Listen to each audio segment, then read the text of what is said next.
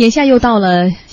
秋季校园招聘的时候了哈，许多公司都开始在各大高校招聘应届的毕业生，其中呢不乏一些知名度和招聘经验相对缺乏的初创企业，他们呢非常希望能在这场抢人大战中占据一席之地。嗯，也就是针对二零一七届的应届毕业生了哈。对此呢，这个初这个初创公司到底应不应该做校招，业内是有一些不同的意见的。有研究机构对二十二位资深人力资源经理进行调查，发现有十位认为初创企业应该做校招，去校园里。做宣传，七位明确投了反对票。另外有五位 HR 认为做校招并不是一道是非题，应该是初创企业的发展情况而定。嗯，赞成初创公司做校招的十位 HR 给出的理由呢，包括一校招啊，这些学生更具有创新性和可塑性，相较于在社会上磨练多年的人来说呢，他们相信白纸一样的校招生是最适应啊和创新精神的人。那么第二个理由呢，是校招生更容易认同公司文化，陪公司可能会走得更远。第三呢，校招也是一种品牌推广，能够打造公司的品牌形象。大片的张贴海报啊，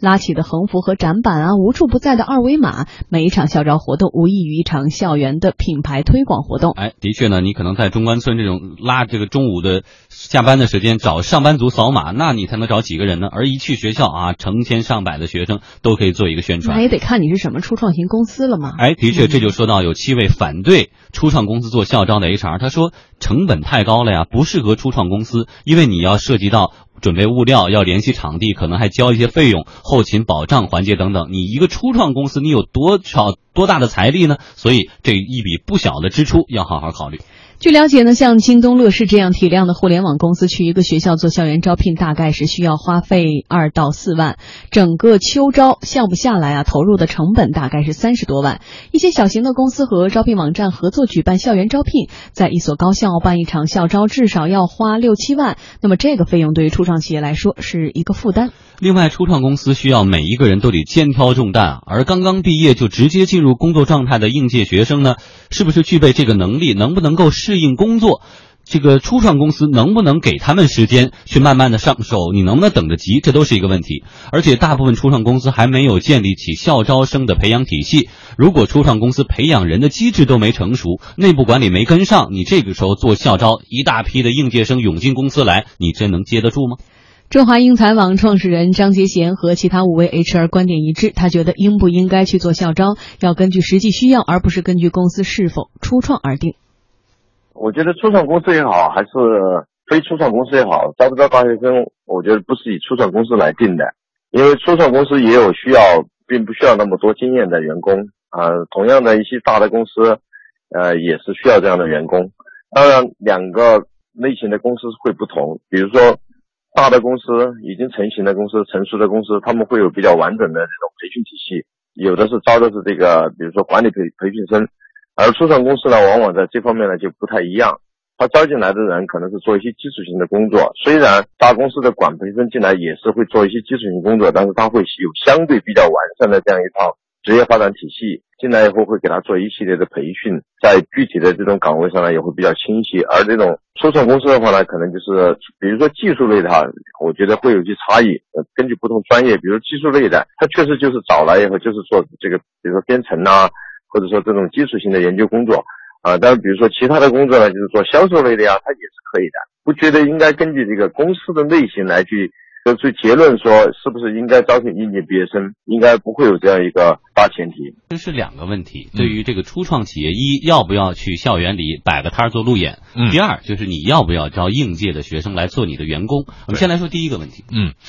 呃，要不要去做路演呢？我可以给大家讲一个我自己的这个真实故事，因为我这个做一些投资嘛，投的这个公司呢有三个主要创始人。这三个主要创始人呢，都是同一个大学毕业的校友。校友，那一个呢是现在还在这个大学做教授，明星教授。什么叫明星教授呢？就是他带的学生就业的工资是最高的，在全校是有名的。第二一个呢是一个明星企业的董事长，就是这个，就这两个人合作成立了一家公司，也是个上市公司的董事长，完了来创业。第三一个呢，是一个这个知名外企外企的一个高管，这个在某就记忆吧，这个做亚太区的一个一个头。这三个人又都是这个学校的校友，然后做了一个创业公司，说我们干脆校招先从这个学校开始吧，就又回到他们三个人的学校里了，对他们的母校去面对师弟师妹嘛。对，嗯，然后呢，这个准备工作很充分，啊，这个小卡片儿、海报，海报呃印了五十份儿这个你像在校园里印了五十份海报，基本上贴的就到处都是了。对，然后小广告呢印了五百张，传单嘛，啊，传单，呃，呃，不不，一千张还是五百张，我就没记住了啊。反正就前期的所谓物料准备、互联网推广、发这个发信息，嗯，这个还是准备很充分的。那天呢是晚上七点钟，这个这个开始，到了他们借了一个教室啊，还是租不不借了一租了一个大礼堂？大礼堂啊，大礼堂，这个可能有上千人的一个大礼堂，那这也是有费用的。啊，有费用的，都是啊不，那个学校还是挺支持的，因为现在这个万众创业嘛，学校说，这个只要你不到九点以后啊，这个你就付个店钱什么的，因为整个啊大礼堂开起来就是象征性的收费嘛。明白？到了六点五十，可能有个五六十学生，五六十。就来的非常少，对，到了七点多点呢，可能坐了有一百个学生，很正。常。就初创公司，你这名头大家也没听过，对，所以我就说是什么呢？就说，其实这三个人背景都还不错了，但是他的确不是名人，就是因为学校里头呢走进了各种各样的名人，比如说你不是大腕儿，不是这个，就大家听自带光环或者是自带流量，哎对，对嗯，可能就吸引不了人。嗯。第二一个最主要的就是创业公司，那创业公司对于这个同学们的这个影响呢，还是比较大的，因为他就第一个感觉就是不稳定。我们不用觉得说这个这个九零后的这个同学们，他为了理想怎么样怎么样，其实大家都是生活在现实世界里头。然后呢，这场活动呢，最后有几个人报名愿意来，最后就来了一个小女孩，是做这个文秘的，做了三个月以后呢，然后这个就出国留学，呃，在交换还是什么，反正就就离开了。所以这个轰轰烈烈的一场校招呢，最后就竹篮打水了。呃，就基本上竹篮打水了。嗯这个你想，这个校招的创业企业的条件还是不错的，呃，这几个人的背景啊，包括准备工作还是不错的，但是还是这么样的一个结果，所以我觉得就是福江你说的第一个问题呢，可能就是一个我的看法了，就是这个并不是特别合适。那反过来讲，呃，这个学生来了这个公司以后和适适合不适合呢？那这个第一第一个的确是分岗位的，就是不同的岗位，